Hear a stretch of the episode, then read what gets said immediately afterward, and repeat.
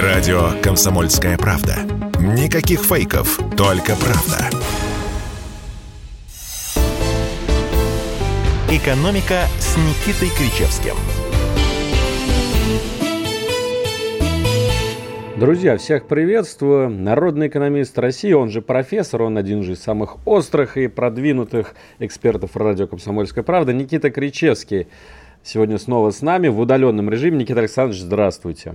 Категорически приветствую Алексея Валерьевича, всех наших слушателей вместе с, с телезрителями, хотел сказать, но, наверное, YouTube-зрителями. YouTube, YouTube зрителя. Меня зовут Алексей Иванов. Да, и раз уж Никита Кричевский проанонсировал наш YouTube, заходите в YouTube канал Радио Комсомольская правда, пишите сообщения в чат. Самое интересное будем читать. Кроме того, мы можем принимать ваши сообщения по номерам Telegram, WhatsApp и Viber. Плюс 7 967 200 ровно 9702. Ну и давайте сразу переходить к новостям, тем более их сегодня много, и, конечно, все они необычные. Но потрясающее время живем. Сегодня прилетел вот буквально пару часов назад а, новость об отставке Лиз Трасс. Самое потрясающее то, что эта женщина э, проработал всего 44 дня на своем посту. Это с огромным, с огромным э, отрывом рекорд, антирекорд в британской истории, потому что э, следующий за ней э, премьер-министр проработал 127 дней. Вот он был рекордсменом до нее, но теперь вот 44 дня Листрас. Я думаю, что долго еще останется этот э, показатель непоколебимым. Как э, вы отреагировали на эту новость, профессор? А, ну, я и завидую, Алексей Валерьевич. Там наверняка какие-то льготы ей будут положены. Пенсия, может быть, пенсия почетная королевская, может быть, э, автомобиль персональный, охрана в течение года, как это у нас принято. Так что я бы за нее не переживал. Я бы тоже бы посидел бы дней 40, ну, полтора месяца, скажем, да, на посту премьера Британии, а потом сказал, ну, не смогла, не смогла. Где мой персональный автомобиль, где моя охрана? И поехал по своим делам. Сейчас самое интересное, что пошли уже сообщения, что Борис Джонсон собирается вернуться в большую политику. Борис Джонсон, который вот буквально летом тоже со скандалом уходил с поста премьера Британии. Ну и получится, если это все удастся провернуть, что вот эта бедная Лиз всего лишь погрела кресло, пока э, Борис Джонсон слетал на Карибы, отдохнул с семьей, привел себя, может быть, в порядок, протрезвел, наверное. И вот теперь снова готов э, в бой. Мы соскучились по Борису Джонсону. Слушайте, хватит юморить, вы объясните, почему а, у Лиз Трасс ничего не получилось, Алексей Валерьевич.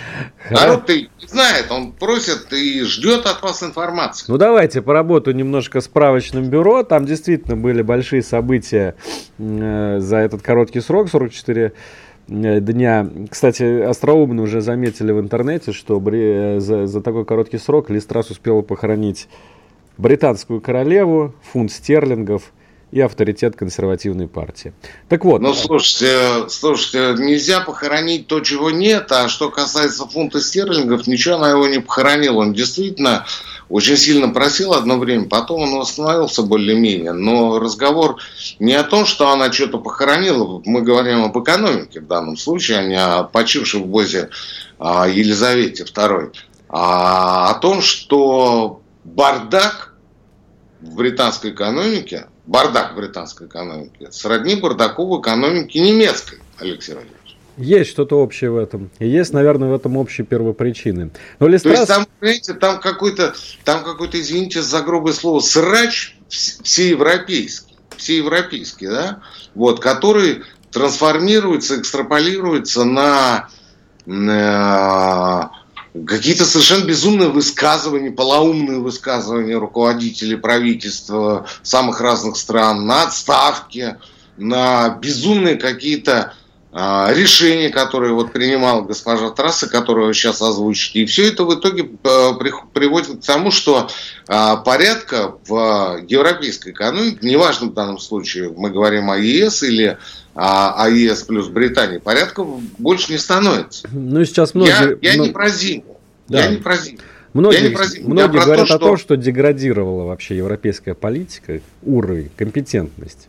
Так вот я про то, что а, все больше и больше компаний, производственных компаний, не финансовых, не финансовых. Финансовый бог с ним, они могут сидеть дома с компьютера, зарабатывать деньги. Так все больше и больше производственных компаний переезжают куда, Алексей Валерьевич? В Соединенные Штаты Америки, в первую очередь. Представляете, да, что происходит? А ведь там еще, а, помимо Германии и Британии, там еще Италия, Франция, Австрия, да мало ли стран, а, включая Нидерланды, где расположены а, качественные европейские производства, которые помогали держать европейскую экономику на плаву и соревноваться с экономикой американской.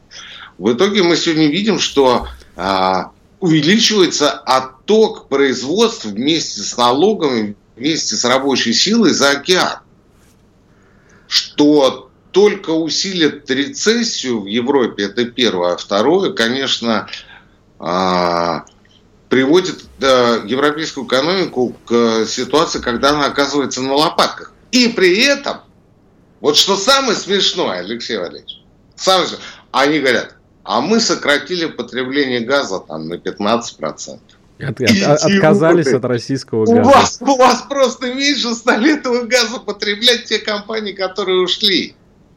Да. А вы нам это преподносите. Было бы чем как... гордиться, как говорится. Конечно. Ну вот говоря про упоением стреляете себе в ногу, а то... что хоть святых выносить, как говорят, в богоспасаемой России.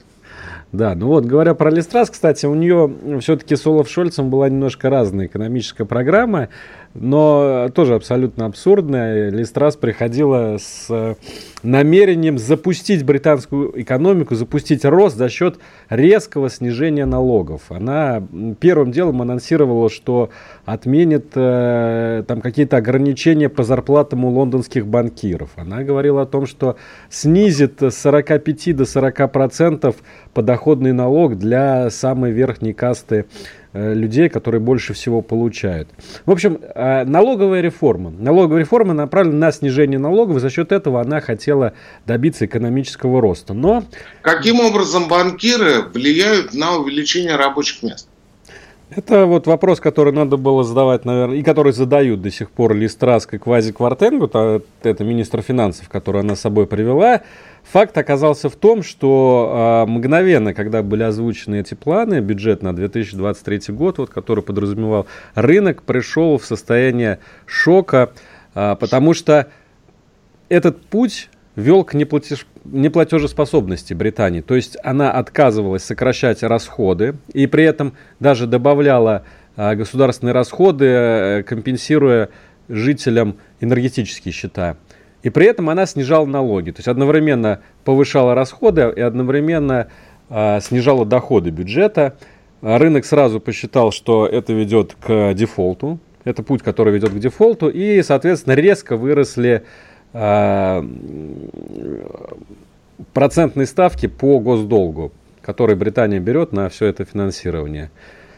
Ну и, соответственно, Э, буквально в течение нескольких дней э, ситуация пришла к тому, что ряд пенсионных фондов в Британии частных были уже на грани банкротства. И только вмешательство Банка Англии привело к тому, что их удалось спасти. Ну и, соответственно, после этого авторитет правительства Листрас уже был окончательно подорван. И она сначала принесла в жертву своего вот этого министра финансов темнокожего Квази Квартенга, потом сказала, что мы отменяем налоговую реформу, но все это не помогло. Все это не помогло, все равно рынки бушевали, и пришлось Листрас уходить в отставку, потому что только это, как она надеется, спасет британскую экономику теперь, но не факт, что это произойдет. Ну, это, конечно, не спасет британскую экономику, потому что налоги это только малая часть э, тех реформ, которые могли бы быть. Но все-таки я думаю, что там какой-то был хитрый план, Алексей Валерьевич. У Листрас Знаете, хитрый план. Да, вы меня не переубедите, ну потому что за 44 дня посидеть, погреть кресло и уйти, ну просто так этого не бывает, понимаете? Не бывает, не бывает. А неужели человек, который достиг э, бюрократических высот, оказался столь истеричным? Я в это не верю. Ведь госпожа Трасс опытный боец. Она, она так вчера и сказала, я боец, а не трус. Конечно, она шла к этому всю жизнь, и вдруг за 44 дня. А может быть, ей кто-то денег заплатил? Кто бы это мог быть? Ами- американцы опять, которые хотят переманить, э, разрушить экономику Великобритании, переманить лучшие производства к себе в страну. Я не исключаю. Я не исключаю. Либо американцы, либо китайцы. Ну вот мы сейчас будем смотреть, как э, будут проходить э, экстренные перевыборы премьера в Британии. Обещали за одну неделю управиться. Если после отставки Бориса Джонсона там больше месяца выбирали, то теперь уже времени на раскачку нет, как говорится. Посмотрим, кто будет следующим, какие у него, какая у него будет экономическая программа. Не надо, не смотрите, Алексей Валерьевич, экономическая программа а, а, кстати говоря, вот эта экономическая программа, которую представила госпожа Трас, похожа, конечно, ни, ни на какую, не на псевдо-тейчер, а на рейгономику, но только в одной ее части. Только в одной ее части. Я имею в виду э, снижение налогов. Да, Потому да. что все остальное в рейгономике, конечно, учтено не было. И в первую очередь это а, послабление для а, внутренних производителей. То есть создание экономики предложения. Вот этого ничего сделано не было. А, а по части а, подражания, это, конечно, э, был э, путь в сторону рейгономики начала 80-х годов. Я к тому, что там никакие не 44 дня были. Никита Александрович, мы там сейчас было почти 20 уходим, уходим на перерыв, э, продолжим Уходите. через пару минут. Вы слушаете радио «Комсомольская правда». Здесь самая точная и оперативная информация о спецоперации на Украине. Репортажи наших журналистов из зоны боевых действий. То, что Россия не наносила такие удары массированные по инфраструктуре там месяц-два назад, это всего лишь наша добрая воля. При этом мы там подчеркнули, что мы не бьем по жилым объектам, мы бьем э, только по инфраструктуре. Никаких фейков, только проверенная информация.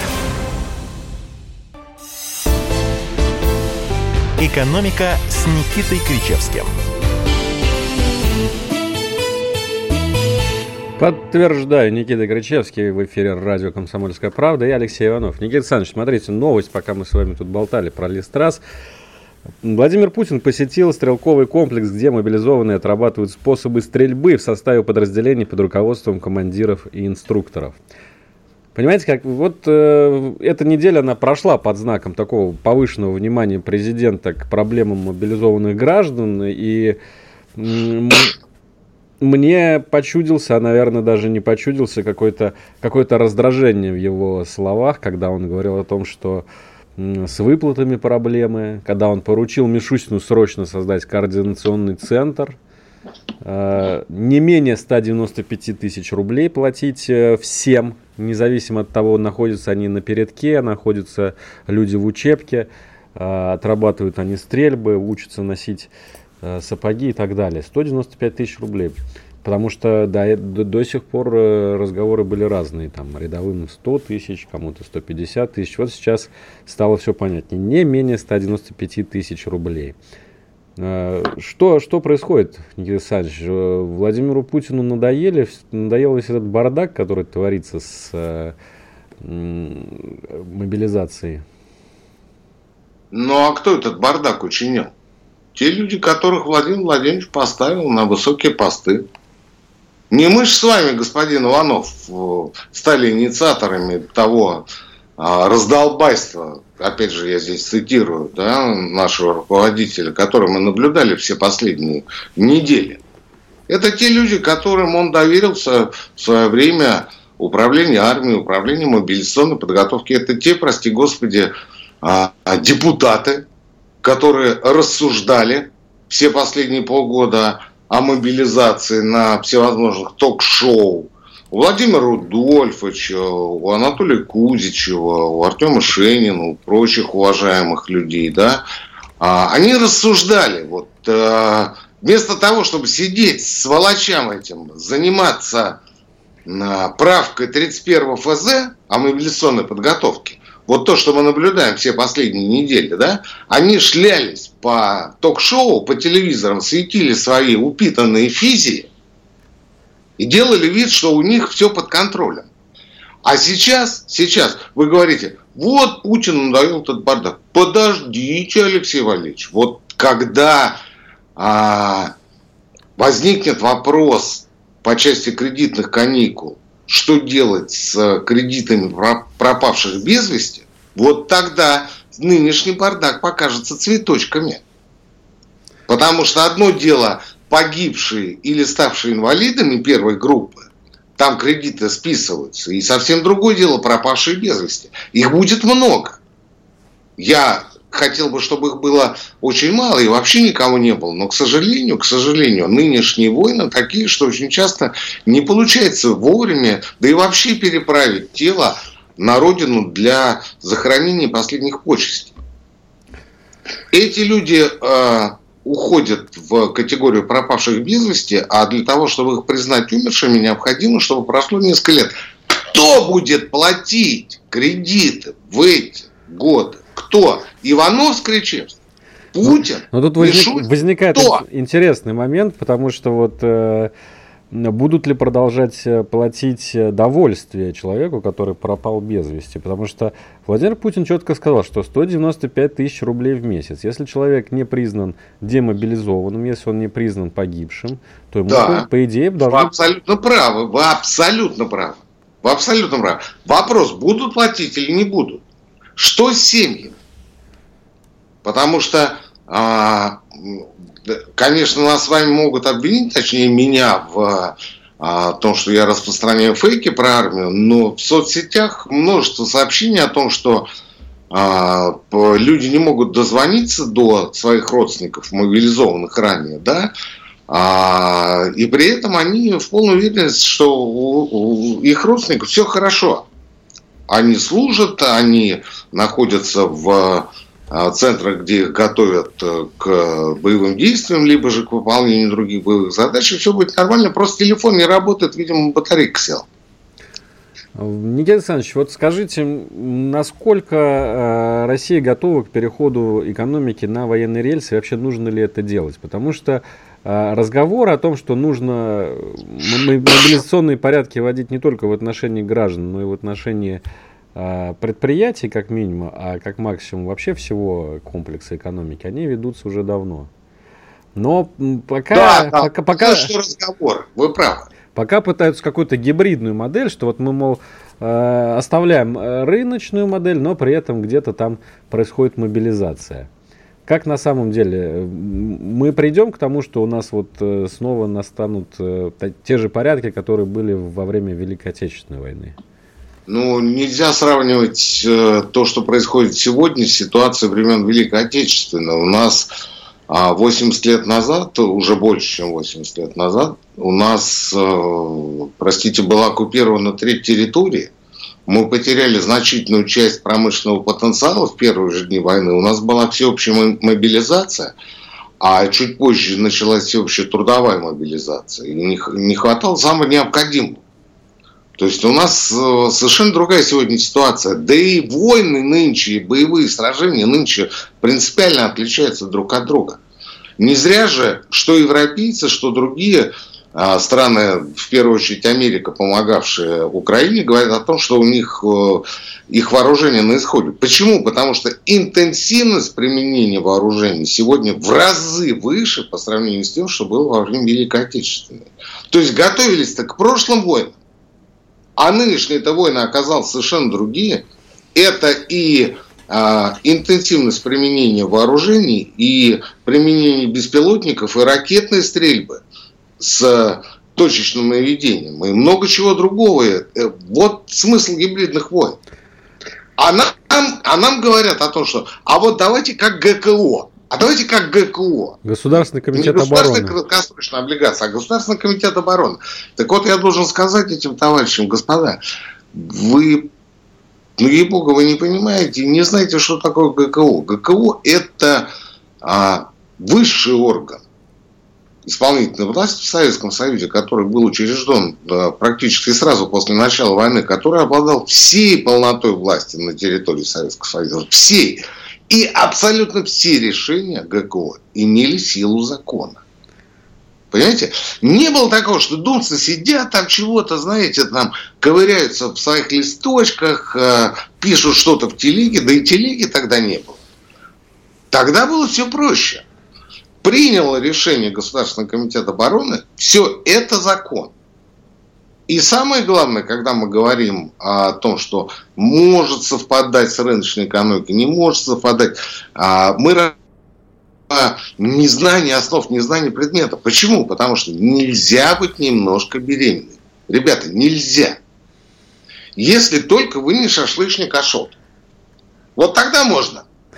Все остальное нет, не получится. Не получится. Либо так, либо это. Ну вот скажите, а вот этот специальный координационный совет, который э, создали под руководством Мишусина, у нас, кстати, вот это интересный момент, э, такое ощущение, что совет под руководством Мишустина это вот такая теперь универсальная модель, которая применяется в любых ЧП. Пандемия, Координационный совет под руководством Мишустина. Мобилизация Мишустин.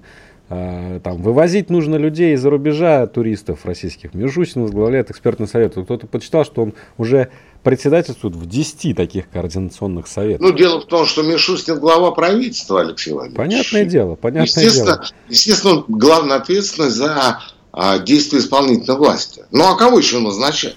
Не уборщицу же тетя Таня. Ну вот, кстати... Э, естественно, премьера. Министерство обороны Мишустину не подчиняется. Как известно, вот, силовые... Вы посмотрите, что происходит. Силовые а нам говорят о том, что ну это же аналогия с ГКО. А где Министерство обороны, друзья? Там все военные и гражданские решения, все военные и гражданские решения принимались а, под началом, под руководством, под эгидой Государственного комитета обороны. Дальше. Вот объявили о создании. Тут же а, начали шуметь в соцсетях и в тех же ток-шоу о том, что а, это так, это это. То есть тут же понеслась демагогия. Но никто не говорит о том, что должно быть в этом координационном совете, потому что никто не знает. Вот видите, никто.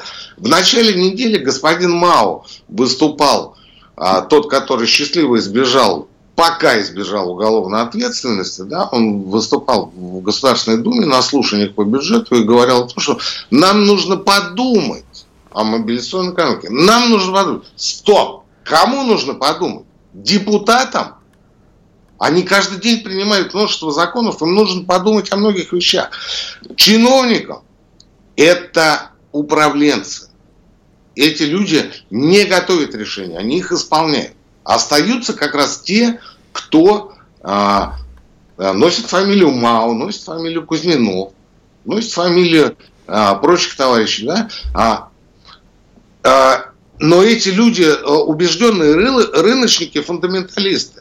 Ждать от них того, что они на шестом, на седьмом десятке лет перестроят свои а, мозги под мобилизационную экономику, бессмысленно. Они внесут только еще больше бардак. Где ЦБ? Вы говорите, нет Минобороны. А я спрашиваю, где ЦБ? Где аналоги Госплана? Где аналоги Госкомцен? Где аналоги Госнапа? Ничего этого нет. Кто будет контролировать? Кто будет наказывать тех, кто не выполнил гособоронзадание? 10 секунд, профессор. Мы сейчас э, прервемся, чтобы послушать новости. Может быть, что-то новое произошло. Начинайте день с правильным настроем. Слушайте программу «Утренний Мордан» на радио «Комсомольская правда». Люди не должны ждать, просить, договариваться, скандалить. Люди ничего этого не должны. Вот чем должна заниматься Государственная Дума, как законотворческий орган, а не вот этой хренью под названием «Закон о запрете, полном запрете ЛГБТ-пропаганды». Нет же других забот? Конечно, нет. Че, о чем еще беспокоить? Все остальные проблемы решены. Включайте радиоприемники каждое утро в 8 часов по московскому времени. «Экономика» с Никитой Кричевским. Народный экономист России Никита Кричевский будет сжечь глаголом еще полчаса в эфире радио «Комсомольская правда». Никита Александрович, я вот хочу пос... поставить, Смотри. поставить Смотри. вопрос ребром. Ну, подождите. Ну, давайте. Подождите. Сначала вы, потом я. Потом опять я. Значит, Мария Фролова сейчас сказала по поводу курса да, на завтра. А я сегодня совершенно случайно так получилось, включил один из телеканалов, я не помню какой, а где транслировалось э, э, пленарное заседание, э, как это называется, форума «Сделано в России», там, где сегодня выступал Михаил Владимирович Мишустин. Так вот, руководитель КАМАЗа ему говорят, ну а какие у вас проблемы, мужчина? Ну, вы уже поделитесь с нами, потому что, может быть... А, ну, я не понимаю, зачем делиться проблемами на форуме, но не суть. И знаете, что он сказал? Первая, первая проблема. Он говорит, курс рубля. Курс рубля. Мы а, занимаемся экспортом нашей продукции, но взамен получаем сущие копейки по сравнению с тем, что должны получать. КАМАЗ.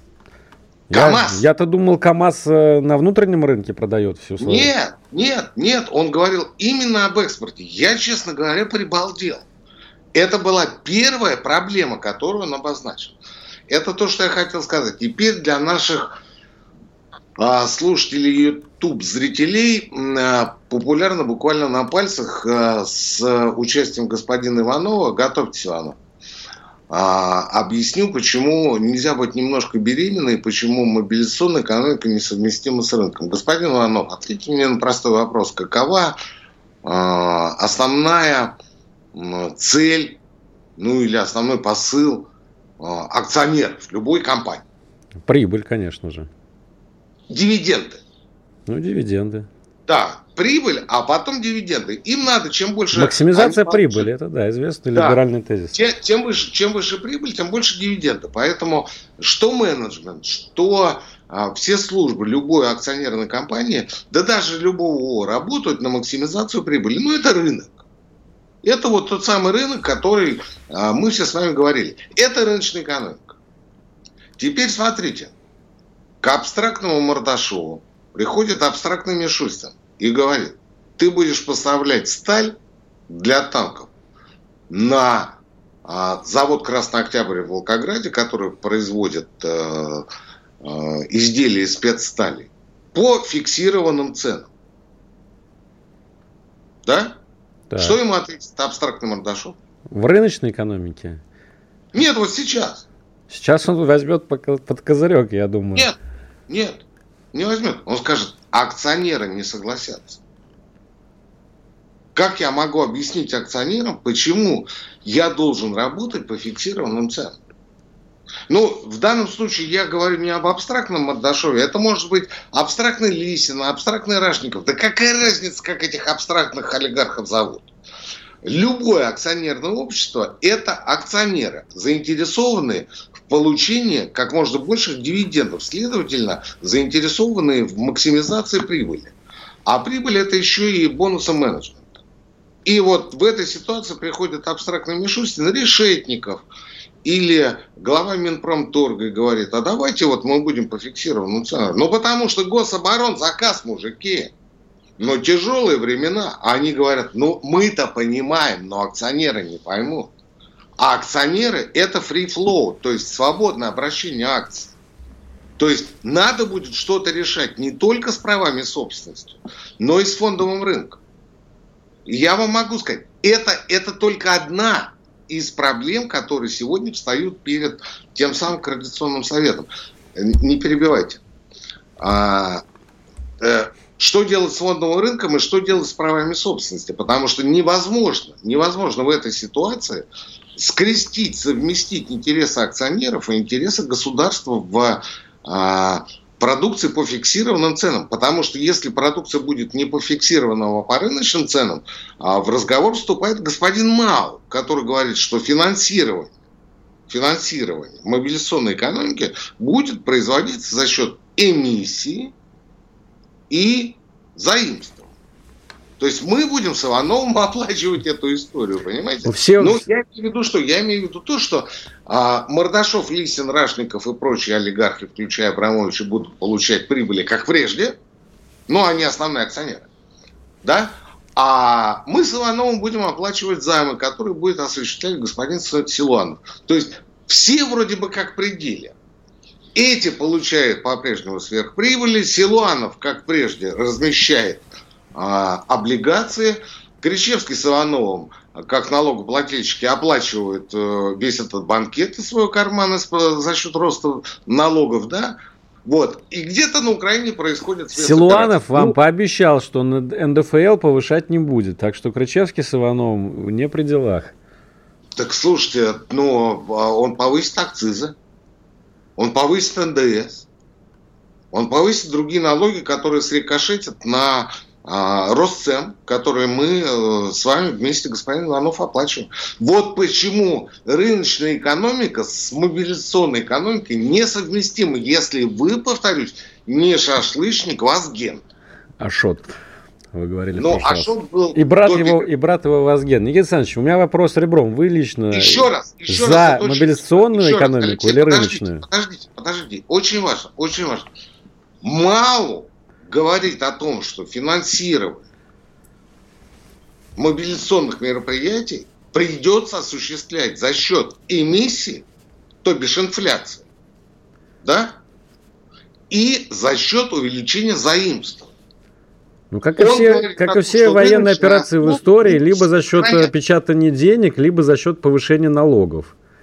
Других рецептов никогда поэтому, не было. Поэтому я вам сходу предлагаю выход из этой ситуации. На определенное время наложить вето на все телодвижения с а, акционерным капиталом и э, с долями в ООО. Интересно. Это делать одним кликом мышки, одним кликом в компьютере.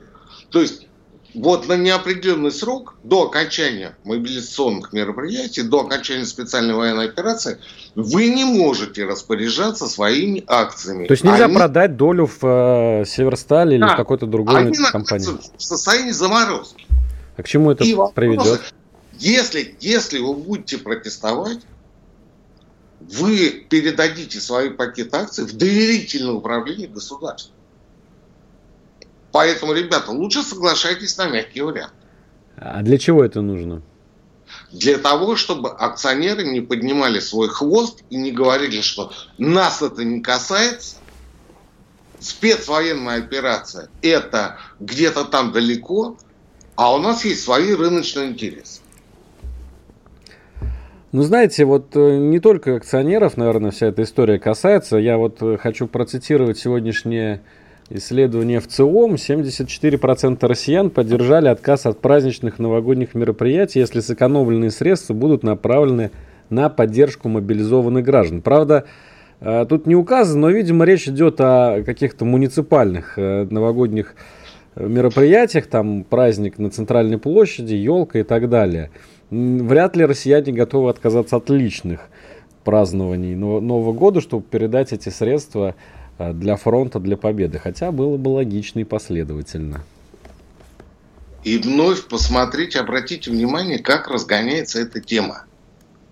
Прям вот э, из всех утюгов, из всех утюгов россияне поддерживают отказ от проведения новогодних мероприятий, если эти деньги пойдут на поддержку мобилизованных. Э, у меня тут же возникает вопрос. Почему Иванов с Кричевским, как абстрактные налогоплательщики, должны оплачивать воровство в Министерстве обороны? Ну, потому что а, есть факт обмундирования, экипировки, которые должны быть, категорически не хватает. И приходится закупаться буквально за счет а, сбора через смс. -ки. Вы слышали об этом, Алексей Валерьевич? Ну, безусловно. Я же Слышь, не в вакууме живу. Теперь смотрите, теперь смотрите. Мы с вами платим налоги не только в федеральный, но и в региональный бюджет. Ну, например, НДФЛ по доходу налог мы платим, а, как москвичи, бюджет Москвы. Но это не важно. В бюджет Мурманска, в бюджет Костромы. Не суть. И мы с вами, будучи костромичами или мурманчанами, говорим, мы поддерживаем, если эти деньги пойдут туда. По сути, мы говорим о том, что мы готовы своими деньгами покрыть воровство в Минобороны. Об этом никто не говорит. Все говорят о том, что у нас такие сознательные граждане, аж 74%, которые готовы отказаться от праздничных новогодних мероприятий. Но а, я, например, как москвич, готов отказаться от программы «Мой район, моя улица». От смены а, два раза в год бордюров по питерским поребрикам. от перекладывания асфальта, от многих других мер. Ну так чем же Я вы тогда отключаетесь? Вот вы Понимаете? готовы от этого отказаться. Да, но а, когда мы доберемся до первой причины вот этого решения людей, потому что они не от хорошей жизни это делают. Они это делают, потому что на складах нет ничего. Ну, здесь я перегнул палку. Недостаточно того, что необходимо, того, что требуется. Ну хорошо, Люди даже если сейчас а? найти и покарать виновных, это же не вернет э, э, украденную, как вы говорите, форму мундирования на склады. Поэтому надо что-то Э, решать все равно в любом случае, Никита Александрович. У нас буквально 15 секунд остается до... Покажите мне виновного в том, что произошло, за что я должен буду заплатить деньги. Покажите. Без наказания, без наказания я не готов соглашаться на вашу условия. Никита Кричевский на радио «Комсомольская правда». Экономика. Публицист Георгий Бофт знает. Он знает, кто виноват – что делать и как нам быть дальше. А вот на ЖКХ я заметил, что цены нифига не снижаются, потому что куда же ты денешься с подводной лодки. И на бензин почему-то цены не снижаются, хотя у нас его должно быть хоть залейся. Или вот газ, например. Тоже я смотрю вот на газовый счетчик, ни хрена не снижаются цены на газ. Почему же так? Программу «Бофт знает» слушайте каждый четверг в 8 часов вечера по московскому времени на радио «Комсомольская правда». А вы хотите что? Вы хотите какую-то пропаганду вести или вы хотите до истины докопаться? «Экономика» с Никитой Кричевским. Кричевский Иванов на Комсомольской правде. Плюс семь девять шесть семь двести ровно Чего не по алфавиту, Иванов? В следующий раз по алфавиту. Что, что, что вы придираетесь ко мне всю передачу? Алфавит? Там сначала идет «и», а потом «к». Вы что, не русский? Иванов. Русский. Никита Александрович, давайте... Я вообще считаю, что депутатам надо теперь переключиться на то, чтобы принять законодательство об, а, об очистке русского языка от англицизмов и американизмов. Ну, например, там вот этот а, опруф. Вот, вот сейчас этот... больше делать им нечего, да? Вот больше других дел нету. Вот сейчас так заниматься... с они уже решили все. А пропавших без вести они забыли благополучно. Зато ну, армейский тогда... кэшбэк предлагают. Слышали эту новость? А, армейский а. кэшбэк, так они к этому не имеют никакого отношения. От их решения, от их э, мыслей, умных мыслей в голове армейский кэшбэк никак не зависит. Это, если кто не знает, предложение депутатов, которые внесли законопроект, что те люди, которые потратили э, в военторгах свои деньги на обмундирование, на какие-то берцы, там, бронежилеты, они могут получить кэшбэк 13%, но еще не принято, так что не радуйтесь, но идея, То есть, конечно, показательная. Вот вы видите, что, что творится, да? Вы видите, всячески отводят тему от нахождения конкретных виновных в том, что на складах недостаточно. Ну, может, сейчас еще пока не время, Никита Александрович, найдут виновных, но мы в состоянии... Это нужно делать параллельно. Параллельно нужно сказать, этот человек сел на 15 лет за расхищение государственного имущества. А в Северной Корее расстреляли бы из пушки. В Китае. И в Китае тоже. В Китае. Про Северную Корею не знаю, про Китай знаю. В Северной Корее не был, в Китае был. Ну вот э, вы говорили про мобилизационную экономику, и я так понимаю, что все-таки мобилизационная экономика возможна только в условиях государствен... огосударствления экономики, да, понимаете? Не должно быть тогда никаких частных компаний, не должно быть никаких... Э... Стоп, стоп, стоп, стоп, а, шашлычник арам! Ну хорошо, мелкий бизнес, мелкий бизнес, арам, Вазген, Ашот, они все остаются а почему? Кабаки-то пусть остаются. Ну, кабаки, парикмахерские. Парикмахерские прачечные. пусть остаются. Прачечные, такси, пусть остаются. Они же никак не задействованы в э, обеспечении армии. А теперь, Это не сельское хозяйство. А теперь аргумент против. Аргумент против тоже с новостной повестки этой недели. Компанию Роснано, государственная корпорация, Никита Александрович, которая должна была проводить государственную политику, сделать нам нано-прорыв – а ее сейчас ликвидируют. Ликвидируют, потому что она э, наворотила дров, потеряла множество, десятки, сотни миллиардов рублей. Никакого нано-прорыва не случилось. Вот вам, пожалуйста, государственная экономика. Нет, это не государственная экономика. Это недостаточный контроль над э, отдельными руководителями. То есть а, Лаврентия Павловича Берия не хватает, да, который вот такой бы контроль осуществил, как в свое время над атомным проектом. Нет, э, Ежовские годы. А, вот. Берия, Берия человек, э, который стоял у истоков создания атомной бомбы. Да, да. На секунду. И при Берии а, тех ужасов, которые были при Ежовщине, конечно, не было. А, я считаю, что из Берии сделали просто козла отпущения, специально наворотили столько, что спустили на него всех собак. А что касается господина Чубайса, которому дали спокойно уехать, вот, кстати говоря, вы знаете, а, можно, опять же, демагогически говорить о том, вот, Чубайса выпустили, там все, понимаете? Ребята, Чубайс мог уехать преспокойно прямо сегодня. Сегодня какое число? 20 -е? Так, так точно. Вот у него билет, вот у него билет на самолет в Турцию был бы на 20 октября. Он бы спокойно уехал сегодня. А попробуйте остановить его на таможне при прохождении таможенного паспортного контроля. Что вы ему можете предъявить? Уголовное дело? Нет. Повестку ему можно предъявить, Никита Александрович. Неоплаченные штрафы? Нет. Хотя в Москве мобилизация закончилась. А так было бы хорошо. Анатолий Борисович выезжает, ему повесточку. Тоже нет. Поэтому, Анатолий Борисович, счастливо вам дороги. Он не фигурант уголовных дел. Непонятно почему, но это недоработка тех, кто должен следить за правопорядком. В данном случае э, спецслужб. А что касается Роснана, то господин Чубайс изначально э, был заточен на воровство и на жульничество. Понимаете, на обогащение всеми возможными способами. Начиная с того момента, когда он а, торговал цветами в Петербурге, если мне память не изменяет, если не ошибаюсь, а, продолжая ваучерной чековой, чек, ваучерной приватизации чековыми аукционами. Дальше были залоговые аукционы, где он тоже был консультантом. А представительством в МВФ 98 год 4,8 миллиарда долларов, пропавшие по дороге в Россию. Это он договаривался об этих деньгах. Дальше было РАУ ЕС, и потом он придумал себе новую фишку. Фичу, как сегодня модно говорить, фичу – Роснанотех, госкорпорация, понимаете? Давайте мне много денег, я буду делать инновационную продукцию. А дальше понятно, все это, все это а, у нас, все это вылилось в то, что у нас очень много денег. И эти очень много денег трансформировались, экстраполировались, как я уже сегодня говорил, а, в шикарную недвижимость в Италии, где сегодня безутешный Чубайс сидит, возможно, даже на берегу моря, и тоскует о нас с Как они о России думает, да, как в том известном ролике. Ну, вот мы да, пришли, да. Никита Александрович, к тому, что мало, наверное, Государственный комитет по обороне возродить или огосударствить экономику, надо же еще и кадры правильные найти. А где их найти, Никита Александрович?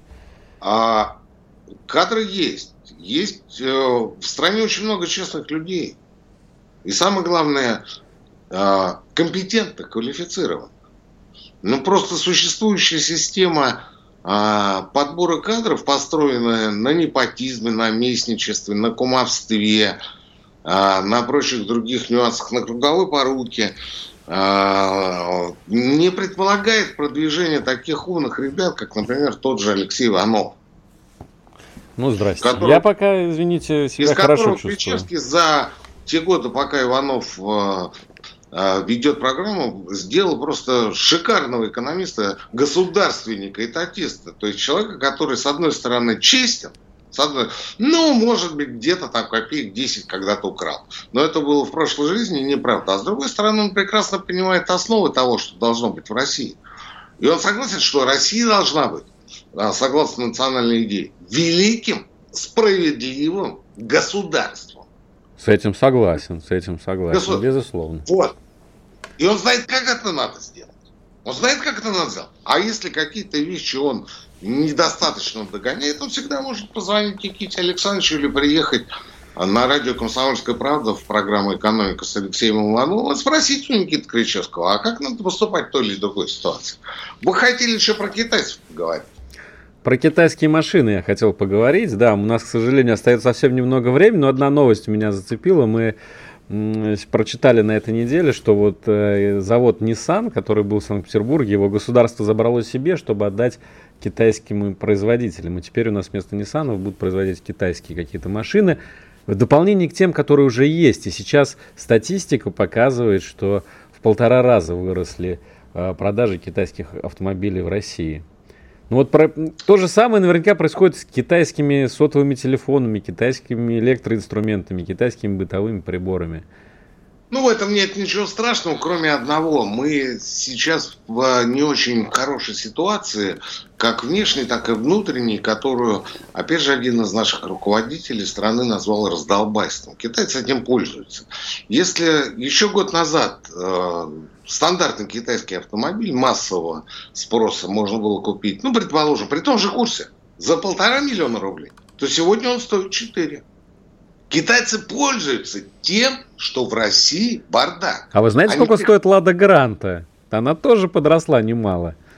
Ну, Лада Гранта производится в, э, в России, и мы понимаем, что это отечественное производство. Мы, мы согласны, а, ну, что называется, поддержать отече, отечественного производителя. Оставить эти что деньги касается, стране, как минимум, да. Да. Что касается китайского э, производителя, то повторюсь еще раз. А, я не из головы взял эти цифры. Я недавно общался с руководством одного э, крупнейшего автотехцентра в Москве. А, и он мне сказал, что раньше это было 1,5-1,6 миллиона рублей. Сегодня ту же машину нам предлагают за 4, ну, может быть, там удастся договориться за 3,5. Китайцы не дураки. Китаец понимает, что мы сегодня на это согласимся. А почему мы на это согласимся? Потому что, еще раз говорю, раздолбайство раздолбайство. Потому что Иванов вместо того, чтобы руководить экономикой, рулить хозяйственным процессом, сидит на радио «Комсомольской правды» и разговаривает с Кричевским. Никита Александрович, но все-таки не все так плохо. Сегодня объявили, что в декабре вот буквально этого года уже заработает завод «Москвич» в Москве. Так что «Москвич» 412 это наше будущее. Ну, 600 может... автомобилей произведут в этом году. Слушайте, на самом деле все не то, что неплохо, а все отлично. Потому что у нас с вами тарифы на тепло, на электроэнергию, на водоснабжение, водоотведение практически не изменились. Выросли на 9%. Посмотрите, насколько тарифы выросли у господина Альбана, а, который бывший а, Рамин Пауэр, да? А, итальянский дуэт, помните его или считай, все такое. Там рост в несколько раз, а у нас на 9%. У нас все есть в магазинах, у нас тепло, у нас светло, у нас хорошо, у нас есть на чем ездить, у нас бензин за год не вырос. И премьер-министр у, нас... у нас Михаил Мишустин, а не Ли Страс, как в злополучной Великобритании, да, Никита? Вот, смотрите, да, как лизнула она, лизнула напоследок. Вот, хороший же премьер-министр, что вы тут спорите? Ну, хороший, я не спорю. А, у нас налажен параллельный импорт. Мы, как говорил Путин, мы будем иметь все то же самое, только немножко дороже. Только немножко дороже. У нас это все есть. У нас... Позитив от профессора Кричевского в окончании нашей передачи. Друзья, встречаемся на следующей неделе. С вами были профессор Кричевский и Алексей Иванов. Всего доброго. Экономика.